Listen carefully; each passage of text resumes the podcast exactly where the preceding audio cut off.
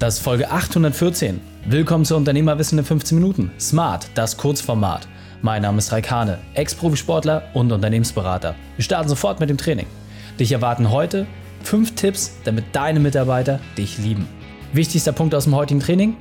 Welche Sache am meisten unterschätzt wird. Die Folge teilt am besten unter dem Link reikane.de slash 814. Hallo und schön, dass du wieder dabei bist. Es geht darum, dass deine Mitarbeiter dich wirklich lieben. Ja, es geht nicht einfach darum, dass du ein okayer Chef bist, nicht, dass du ein guter Chef bist, sondern dass deine Mitarbeiter dich wirklich lieben. Und mit diesen fünf Punkten wirst du es auch hinbekommen. Der erste Punkt ist relativ klar und einfach Wertschätzung. Ja, es gibt genügend Studien, die es über Jahrzehnte mittlerweile bewiesen haben. Nicht Geld, nicht Motivation. Es sind nicht die vermeintlich harten Faktoren, die wichtig sind, sondern es geht um die weichen Faktoren. Wertschätzung ist der mit Abstand wichtigste Faktor. Wenn du wirklich willst, dass dein Team dir nicht nur folgt, sondern dich auch wirklich liebt, dann arbeite mit ausreichend Wertschätzung. Dann wirst du das auch hinbekommen. Dann geht es darum, dass du dein Team auch in Entscheidungen mit einbeziehst. Das heißt, wenn du eine Idee im Kopf hast, ist das zwar gut, aber wird diese Auffassung auch geteilt oder triffst du abschließend die Entscheidung? Entscheidet Sachen lieber im Zweifel einmal mehr gemeinsam, statt dass du dich über alles hinwegsitzt, denn so schaffst du auch nochmal ein anderes Teamgefüge. Irgendwann wirst du dann auf ein Level kommen, wo viele Entscheidungen dir auch einfach abgenommen werden und dann fängst du an, als Unternehmer auch deutlich an Freiheit zu gewinnen. Der nächste Punkt ist, dass du Verantwortung für das Ergebnis überträgst. Und jetzt ganz wichtig, das gilt sowohl für das Positive, die Lorbeeren, aber natürlich auch dafür, wenn ein Ergebnis mal nicht so gut ist und wenn es nicht gelungen ist. Das heißt auch das, das Negative.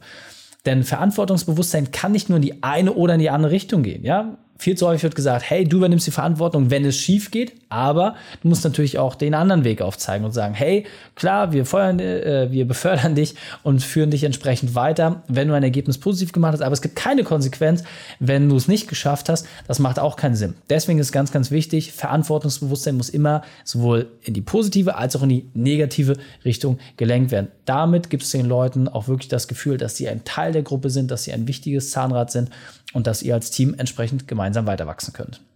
Vierter Punkt ist klare Ansagen. Ja, nichts schlimmer, dass du wie ein Fähnchen in der Luft hängst und mal hier, mal da dich immer in die Richtung treiben lässt. Das funktioniert nicht. Nimm es lieber in Kauf, eine vermeintlich schlechte Entscheidung zu treffen, statt dass du von einem Weg abweichst. Warum?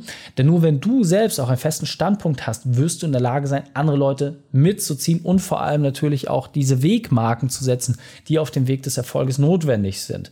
Das heißt, klare Ansagen sind für dich absolut maßgeblich dafür, dass du auch mit deinem Team vorankommst und dass dein Team natürlich dich auch wertschätzen kann. Fünfter und letzter Punkt, relativ simpel, aber wird super häufig einfach nicht berücksichtigt. Und zwar, dass du deinen Fokus auf die Weiterentwicklung legst. Das heißt, stell dir einfach mal selber die Frage, warum du Unternehmer geworden bist. Du möchtest Dinge voranbringen, Prozesse weiterentwickeln, du möchtest deine Kunden weiterentwickeln, du möchtest dich selbst weiterentwickeln. Alles soll in einer stetigen Vorwärtsbewegung sein. So auch bei deinem Team. Das heißt, sobald du anfängst, dort die Leute einfach nur ganz stumpf ihre Sachen tun zu lassen ohne dass du ihnen die Chance und den Ausblick darauf gibst, dass es danach weitergehen kann, werden sie automatisch natürlich gucken, ob es links und rechts von deinem Weg nicht auch andere Dinge gibt. Insofern macht es absolut Sinn, dort regelmäßig Termine zu haben und auch die Leute mal herauszufordern und wachsen zu lassen in ihren jeweiligen Bereichen. Wenn du jetzt sagst, hey Reik, ich möchte auch als Chef weniger arbeiten, ja, ich möchte einfach mehr Freiheit haben, dann ist das ganz einfach. Geh einfach auf reikane.de slash print-report Dort kannst du dir unseren kostenfreien Print Report anfordern, wo wir unsere Methode vorstellen, mit der du es schaffst, deine 50, 60 oder 70 Wochenstunden auf nur knapp 30 Stunden pro Woche zu reduzieren und das bei steigendem Gewinn. Wenn das also interessant für dich ist, einfach auf reikane.de slash print-report. Viel Spaß! Die Schnurz dieser Folge findest du unter reikane.de slash 814. Alle Links und Inhalte habe ich dort zum Nachlesen noch einmal aufbereitet. Danke, dass du die Zeit mit verbracht hast. Das Training ist jetzt vorbei. Jetzt liegt es an dir. Und damit viel Spaß bei der Umsetzung.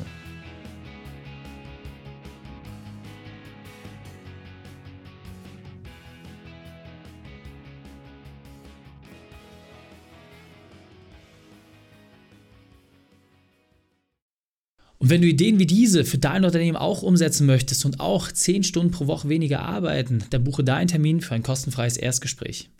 dann sprechen wir gemeinsam und schauen, mit welcher Methode wir dich am schnellsten voranbekommen. Geh einfach auf reikane.de slash Austausch und buche dein kostenloses Erstgespräch. Einfach eintragen und dann sprechen wir schon bald persönlich miteinander. reikane.de slash Austausch.